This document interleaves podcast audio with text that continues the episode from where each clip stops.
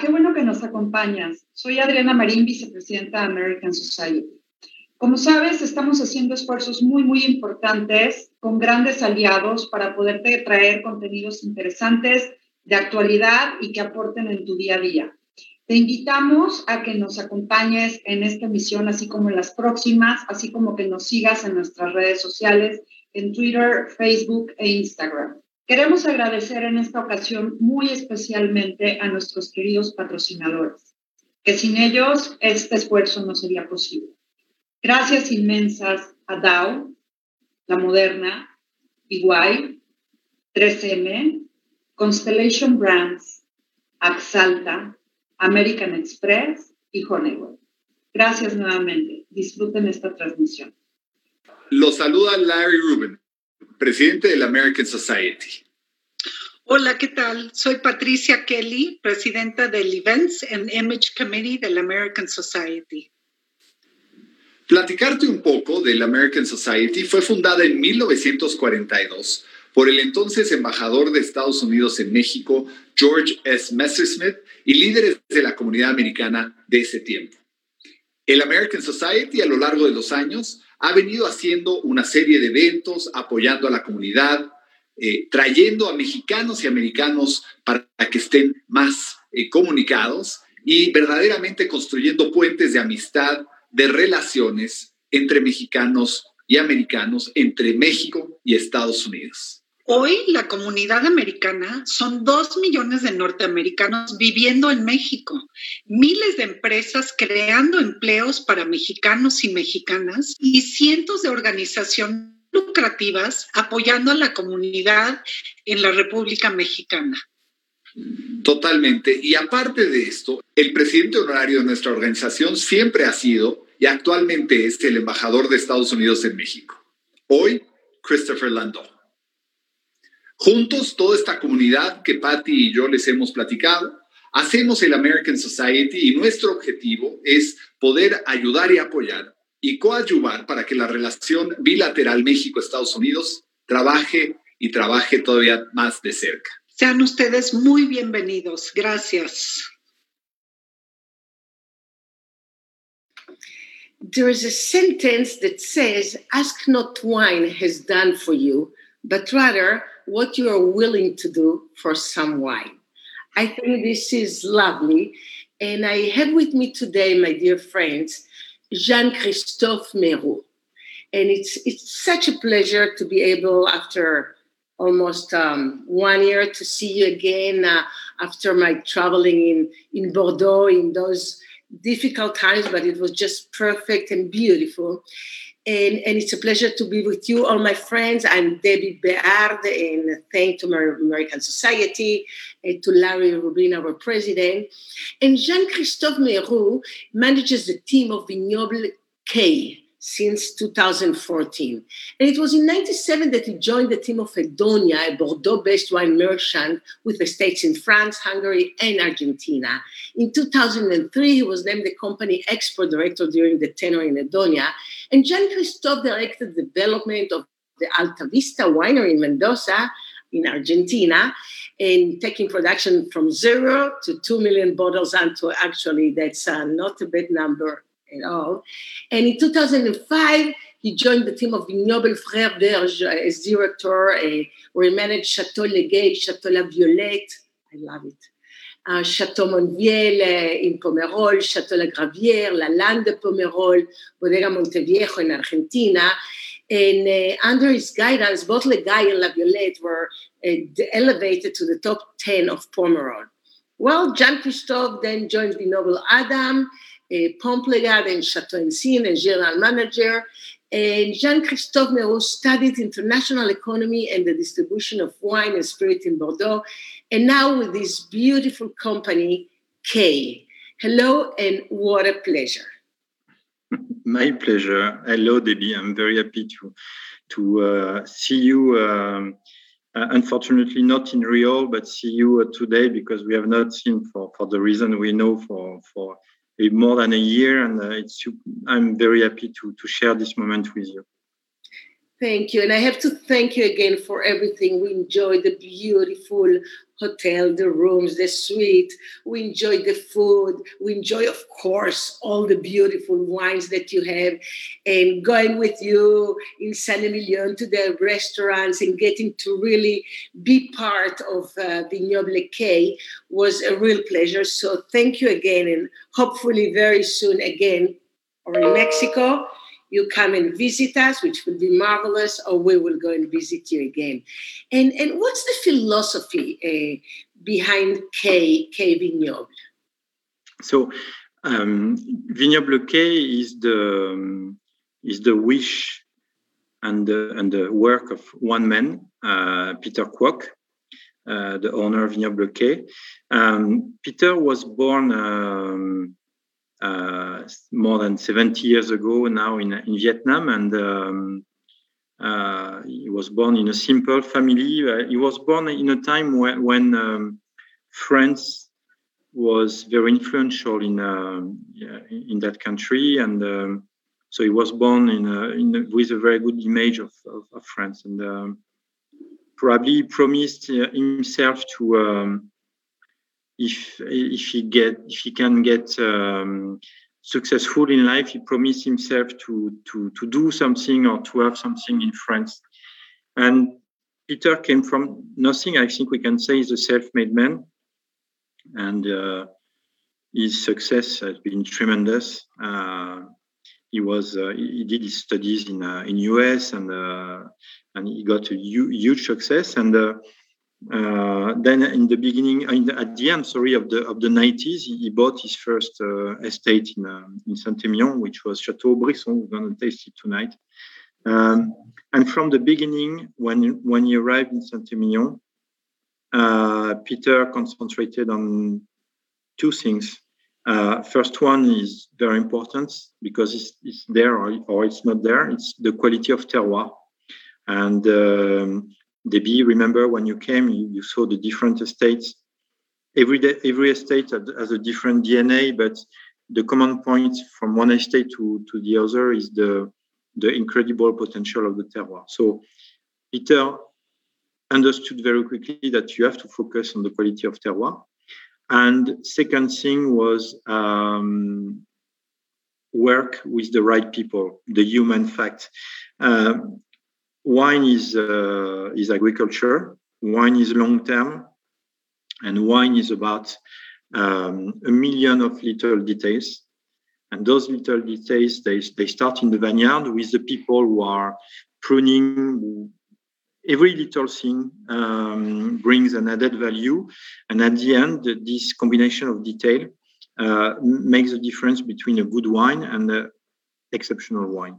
Um, so the DNA of our company, and it was the target of Peter, is the simplicity and the focus on terroir and make sure that we have the right people. And when we have the right people, we keep the people on board. And, and believe me, in wine business, um, if we take the example of the tractor drivers, for example, here it's a kind of local war to to to take the tractor driver because there is more demand than uh, than people uh, available. And uh, uh since I'm in the company in 2014, nobody left. Nobody. Uh, not because we have a double wage as anybody, just for one simple reason. I think people here are very happy to work for Peter Kwok and very proud of the the wine uh, they they make. So that's the philosophy of the of the company. That's beautiful, and, and I agree with you. It's all about people in the long run. And I was lucky enough in uh, when I was in Lhasa in Tibet to meet uh, Peter's son-in-law in, in this beautiful St. Regis hotel that they have there. And then in Xi'an, uh, I was really lucky to meet again with his son and then be able to have dinner together and try these beautiful wines. Actually, I tried them there before trying them with you.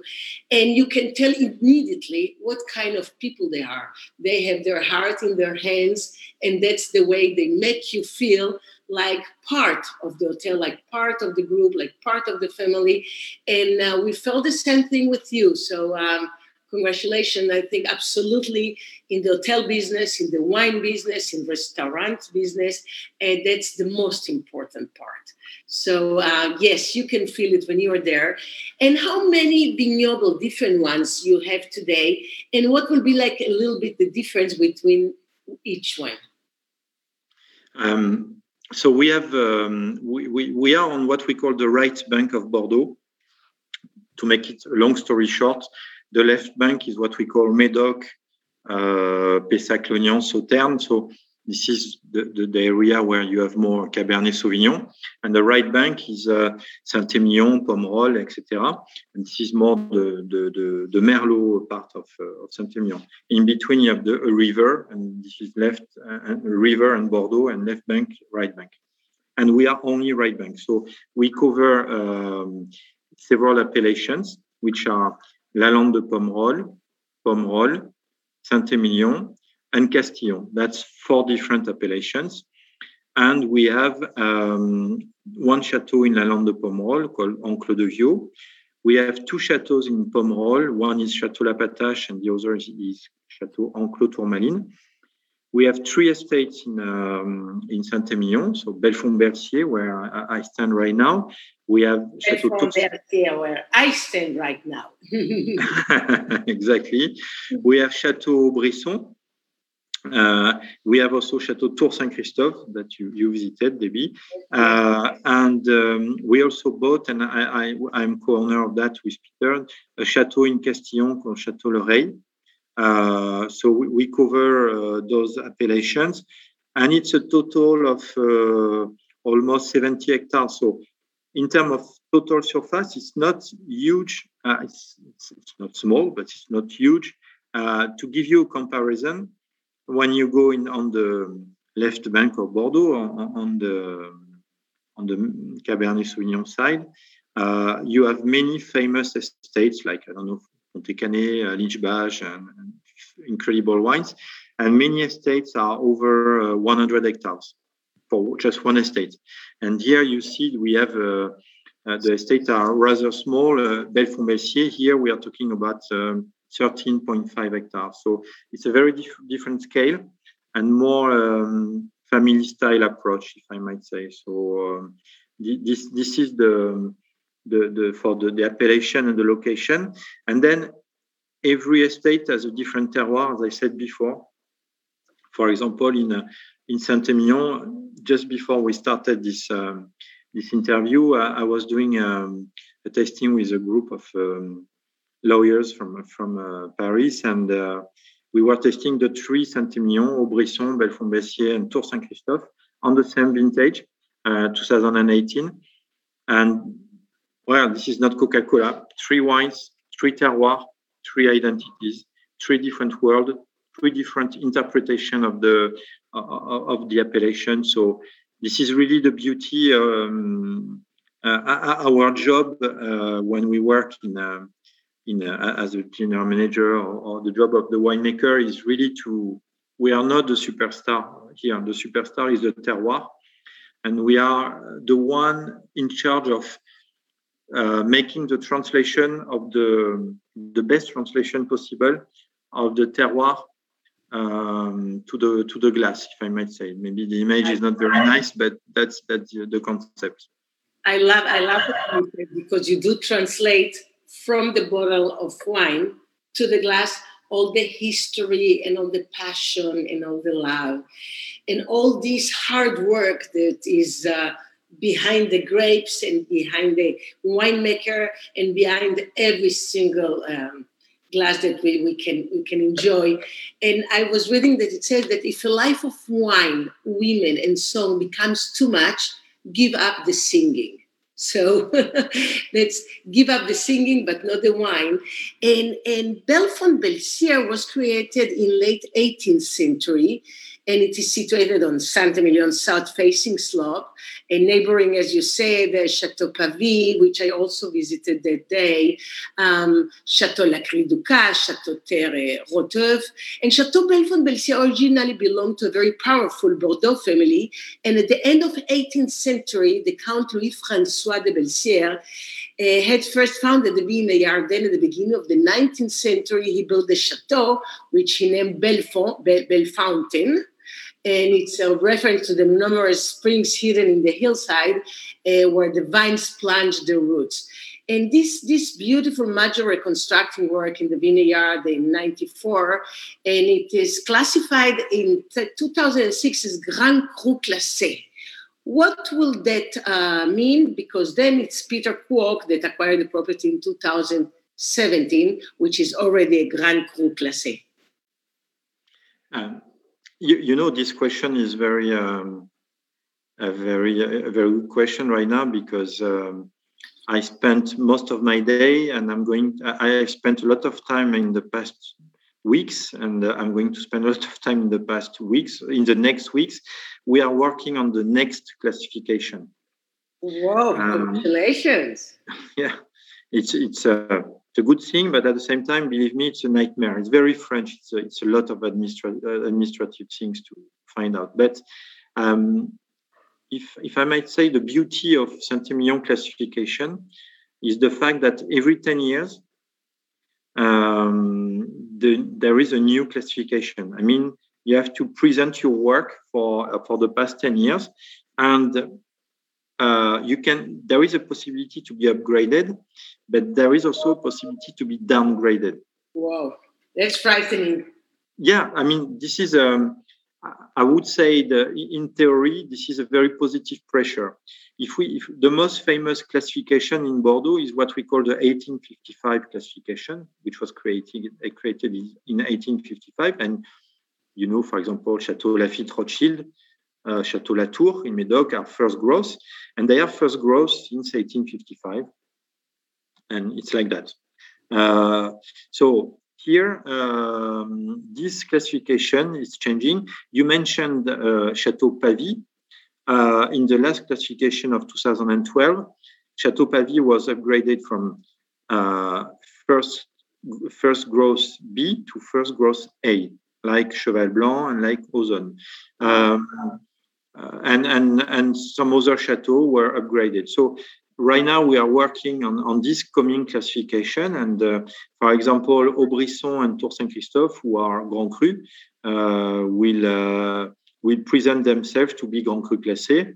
Uh, so this is a this is a lot of work because we have to show this is not only about the quality, but it's also about the the way you work your the the, the vineyard, uh, the the communication, the distribution. Um, many points of views and uh, and well you have to um, to show your work to to do during 10 years and uh, that's very tough but uh, again i think it's a positive pressure for everybody to to to keep uh, making the best of uh, we can do every year of course getting better and better every time and you really do very good wines what do you say if we try this uh, beautiful Bellefont Belcier grand, grand cru classé saint emilion grand cru 2018. Shall we try it together? Let's go. I'm I'm going to open my bottle uh, live. Okay, let's see. Uh, I already opened it and I served it in my beautiful Riedel glass. I was about to say this. This looks like a riedel. Yes, yes. This is riedel class, and here I have ready already for the Haut-Brisson. So Yes, of course. I, I think it's so important, you know, uh, the temperature where you serve the wine, the correct glass, and the right. company. And, exactly. and the company. So those are the three things that I really care about when I test um, a good bottle of wine. So, well, yes, I'm, I'm, go- I'm, I'm, going to do a, to take a different option. I take um, a Lalique glass tonight. Okay, okay, that's okay. As, as, long as it's big and beautiful and you get to aerate uh, the wine, that's so important. I love Riedel, you know, I'm always drink my wines with Riedel and my tequila and my whiskey. I really, I really like it. Okay, when I, when I come to uh, Mexico, you have to to teach me uh, about tequila because I'm uh, I, I, know absolutely nothing. Um, it will be it will be a pleasure, and um, it's a beautiful drink that had become actually less aggressive and softer and very smooth today. tequila and mezcal. I'll teach you about both, and we'll try uh, both products that are very exquisite and very Mexican. Yes. That's a deal. Great. Okay, so we follow you. Well, first, um, let's talk about. Um, so we, we are tasting right now the Bellefont 2018. Um, so this wine was now bottled um, two years ago. Uh, still a young baby, of course, uh, because Bordeaux wines are in general wines with a lot of uh, aging potential.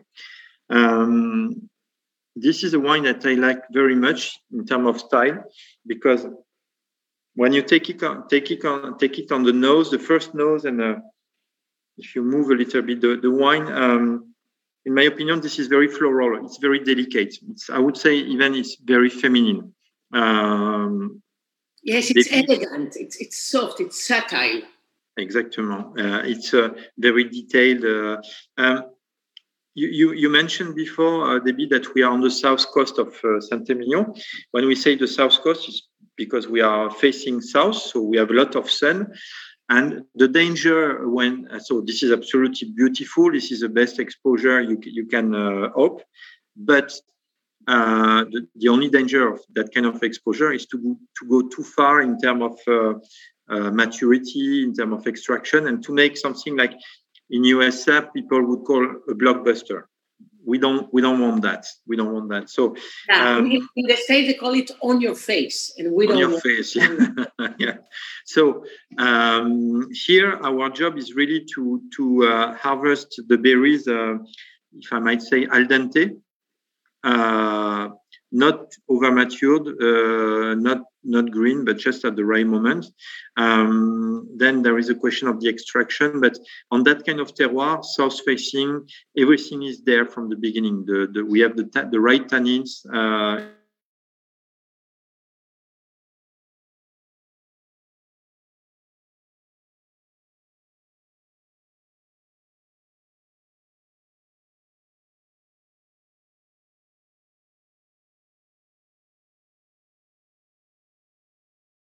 all these people that had tried it and they always talk beautiful about the color, about the texture, about the finesse of, of uh, Bellefont Belcier.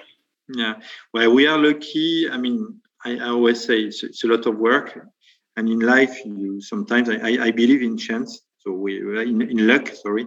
Um, so we probably are, are, lucky as well, and we work hard to, to be lucky also. Uh, those people like um, Jeb Dunnuck, James Suckling, uh, uh, the, wine, the, wine, advocate, etc. Uh, we, we had, they give us uh, incredible ratings, like 95 points and more. And I, am I'm, I stay very humble because it's uh, we, we are just making wine. We, we do not save um, we do not save life. We just make wine. But, uh, but still, it's very important. Whatever you do to do it really good. Mm, so whatever you do, you try your best, and that's what we try to do. That's what Peter Kwok is asking us to, to do. So we are very proud to have those international um, uh, opinion makers to, to be so excited about our wine. And and Bellefont Belcier 18, uh, when you taste it,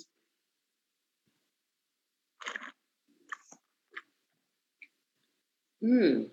It's, uh, I love it. It's it's it's deep, it's intense, and at the same time, it have this subtle moment. So it's it's beautiful because it's flowers and at the same time the spice and mm. and the chocolate and and, and even a little bit of lavender there. It's it's very beautiful. You have this. Um, I like the attack. The attack is very round, very charming, and which is very important. And that's the most difficult uh, thing to, to, to make in the wine is the what we call the middle palate before the, the end of the palate. It has to be very long, kind of vertical. And here you feel this middle palate that is uh, uh, quite long. And then at the end, it's, it's an explosion of flavors. Right now, this is what we call the, the primary flavors. So you have some uh, red fruit. Uh, it's still a lot, very floral. You have um, a little hint of uh, what you feel in some Burgundy wines, like uh, the cherish um, the the the the, the. Exactement. Um, and uh, it's pure fruit. You see, the our wines are aged in uh, uh, in oak vats and oak barrels, but we pay a lot of attention first to use the best oak possible and to find the right balance between a new oak and one year and two years old oak. So the star is the fruit, not the oak flavors. Exactly. So you don't get all the wood aromas all over the fruit part, which is so important. And that's why it's so elegant and so silky because it has everything together those blackberries and cherries and this complexity that at the same time it gives you this softness and, and I love how long it is. It, it, I can still feel it in the palate. It's um, so it's a wine which is on on, on those uh, type of aromas right now, and it's uh, I have to say I think it's very pleasant. Uh, many people like the wines like that when they are young and with that kind of flavors. Um, now in the, in that kind of terroir here in um, in, in Saint-Emilion, if you wait uh, not very long, like three four years, uh, there is a new flavor that will appear very quickly, and that's the truffle, truffle flavor.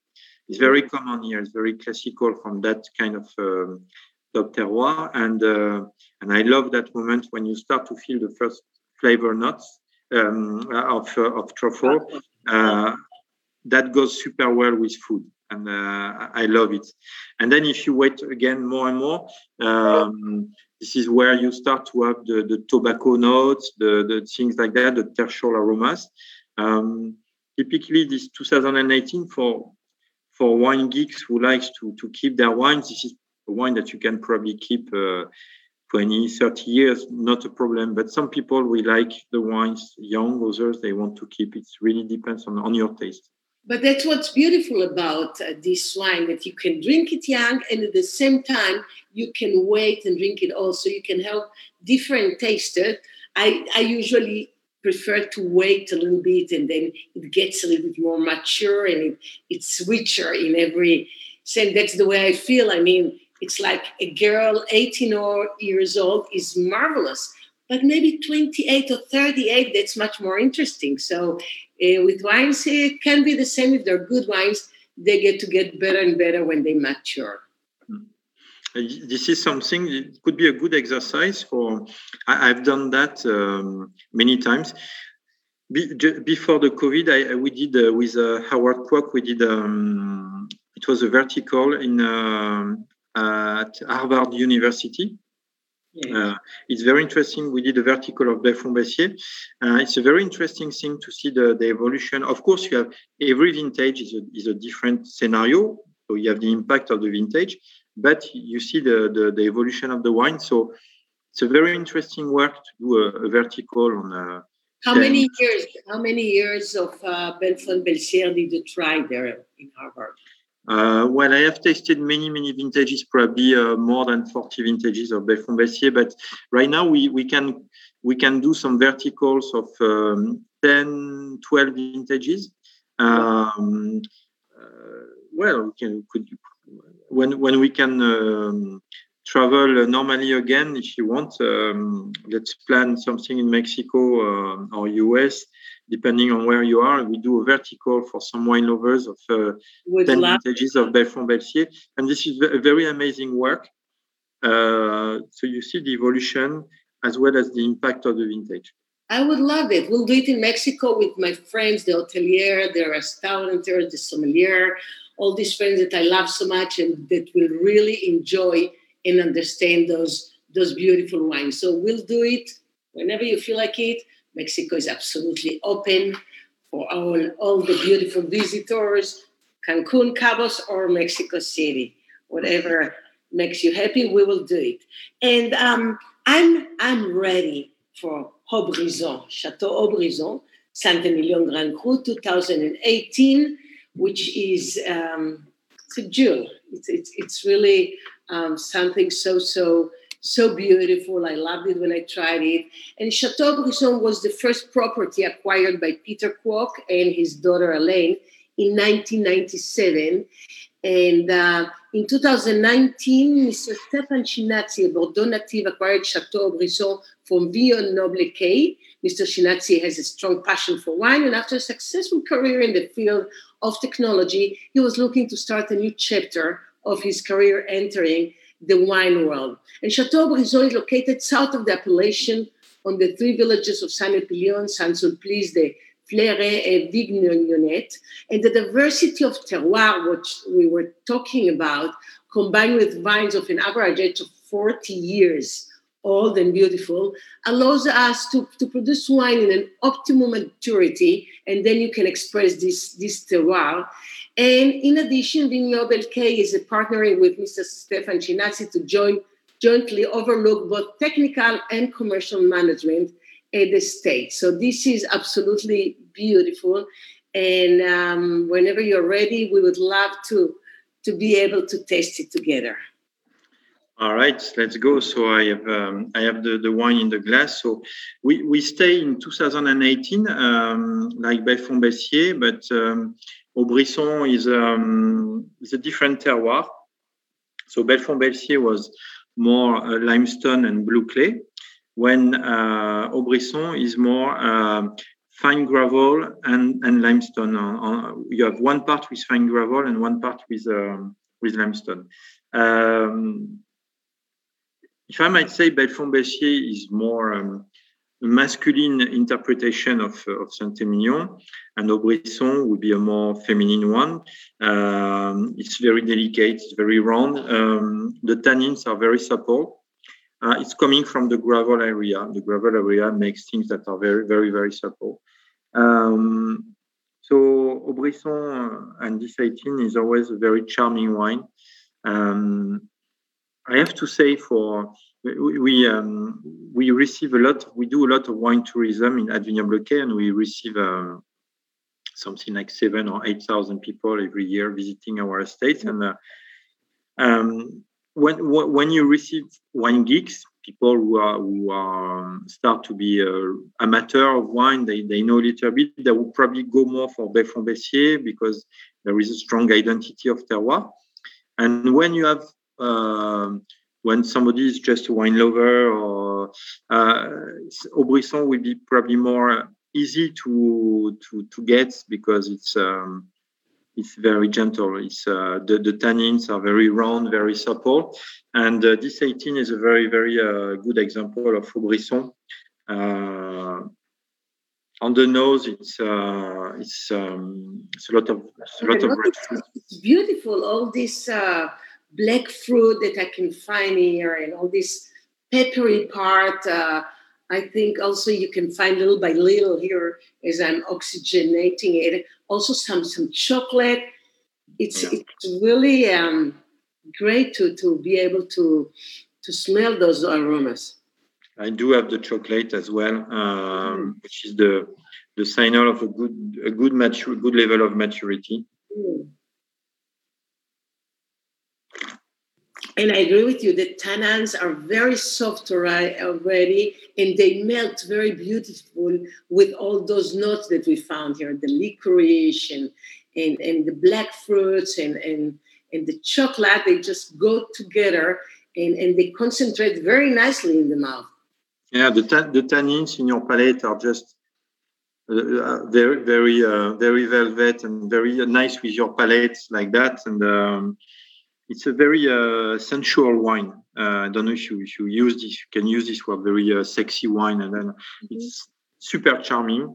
Um, maybe you cannot keep, as I said, for Bellefont-Belcier uh, 30 years, but there is easily an aging potential of uh, 15 years.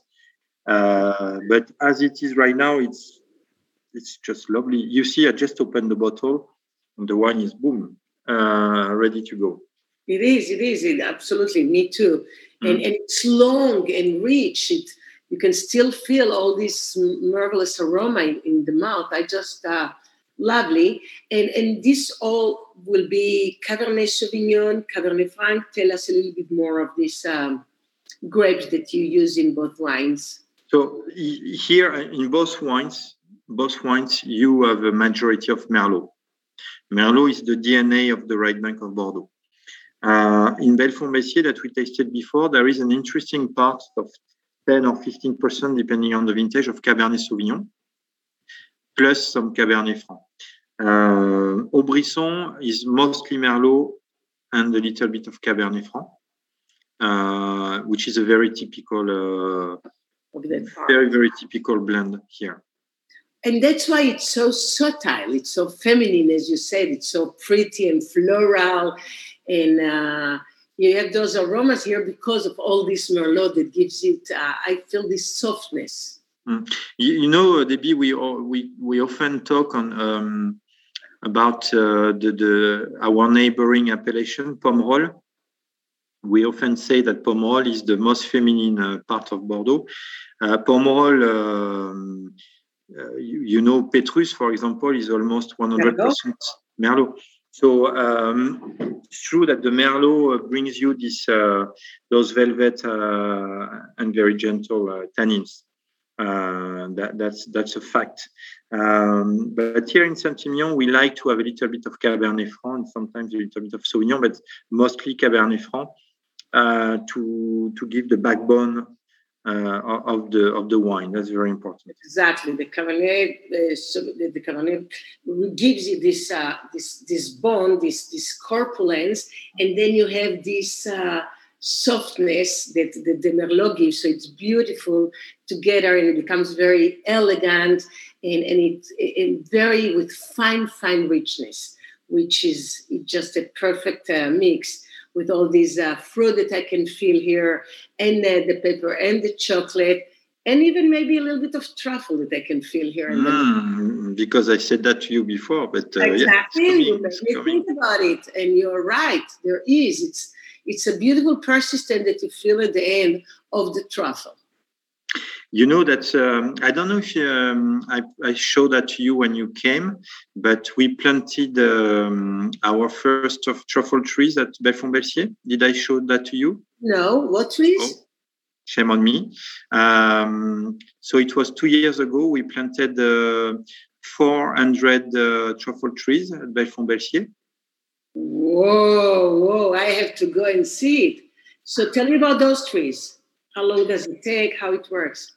So it's it's not as complicated as many people think. Um, so you have different uh, type of trees. It's a lot of oaks, uh, the classical oak, and but also um, the green oak. Um, you have four or five different uh, kind of trees. Let's say that the, the tree uh, will be the, the varietal, like in the, like for the wine.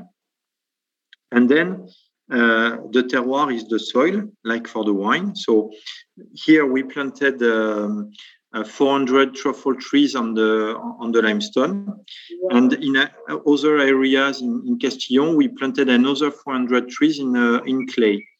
And the very interesting um, thing about truffle uh, is that you can very much compare it with wine because depending on the terroir, the truffle will have a different taste. You can have a truffle with uh, red fruit notes, with uh, uh, leather notes, with chocolate notes, with uh, alcohol notes. Um, so there is a notion of uh, terroir uh, to, to produce truffle, like in um, like in the wine. And technically, um, this is where yeah, I'm going maybe to break the dream. Uh, but um, many people think that well, you, you produce trees uh, with a with an oak tree with 200 years old, this and that. No, it's it's not like that. Um, in fact, uh, you, we plant the trees when they are very young. They are they, they are just born and um, they are maybe uh, 15 centimeters, and we put the um, the, the, the, the, the mushroom, if I might say, in the roots already. So we plant it like that. And um, the first truffle can appear four years after plantation. So four, four years only. And and then the not the food production, but the maturity in terms of production will come after six or, or seven years, up to 20, 25 years. Wow, that's like the agave of the tequila but uh, we'll have to go and hunt for some truffles. I, it's the best that you can put in the food, and it goes so beautiful with with this wine. Absolutely. Yeah, it's a it's a crazy match. I'm a, I'm I'm a total geek of um, wine and truffle, and and you know many many people are, um, when they think truffle they think about um, pastas or something like that, but it's much more than that. I mean truffle you can do the the whole lunch or dinner with truffle, including a dessert. You just try a creme brulee with truffle. It's insane, insane. It's crazy. Oh, and, and it, the match with wine is crazy. Uh, now I'll have to go back very soon. I do have to go and see those truffles and hunt for them. And, uh, and really, really, what a pleasure. And it will be great if you feel like it with your other wines. We can go on doing those beautiful testing and talk again. And I was reading this uh, sentence that says that wine is the answer. I just don't remember the question. So this is the answer. I don't know the question, but uh, we know what we want in life. And uh, it has been a real, real pleasure, Jean Christophe, to talk with you and uh, uh, to be able to try these wines and, and, and to see you again, to see you again after more than a year.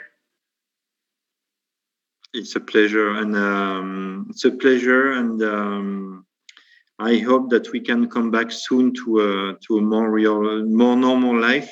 I'm going to do my first travel. Um, hopefully, um, I got my first uh, vaccine shot two weeks ago, so the second one will be in, uh, in, in three weeks from now. And just after, I'm going to do my first travel to Italy. We are we are making wine in Italy, in Tuscany as well. Uh, Where? Uh, in Tuscany, uh, we are let's say in between Pisa and uh, Firenze. Wow, we are we are working on the, with the technical team of Vignoble K. We are helping a crazy project called Villa Saletta. Uh, this is one of the most incredible projects right, done right now in uh, in Italy.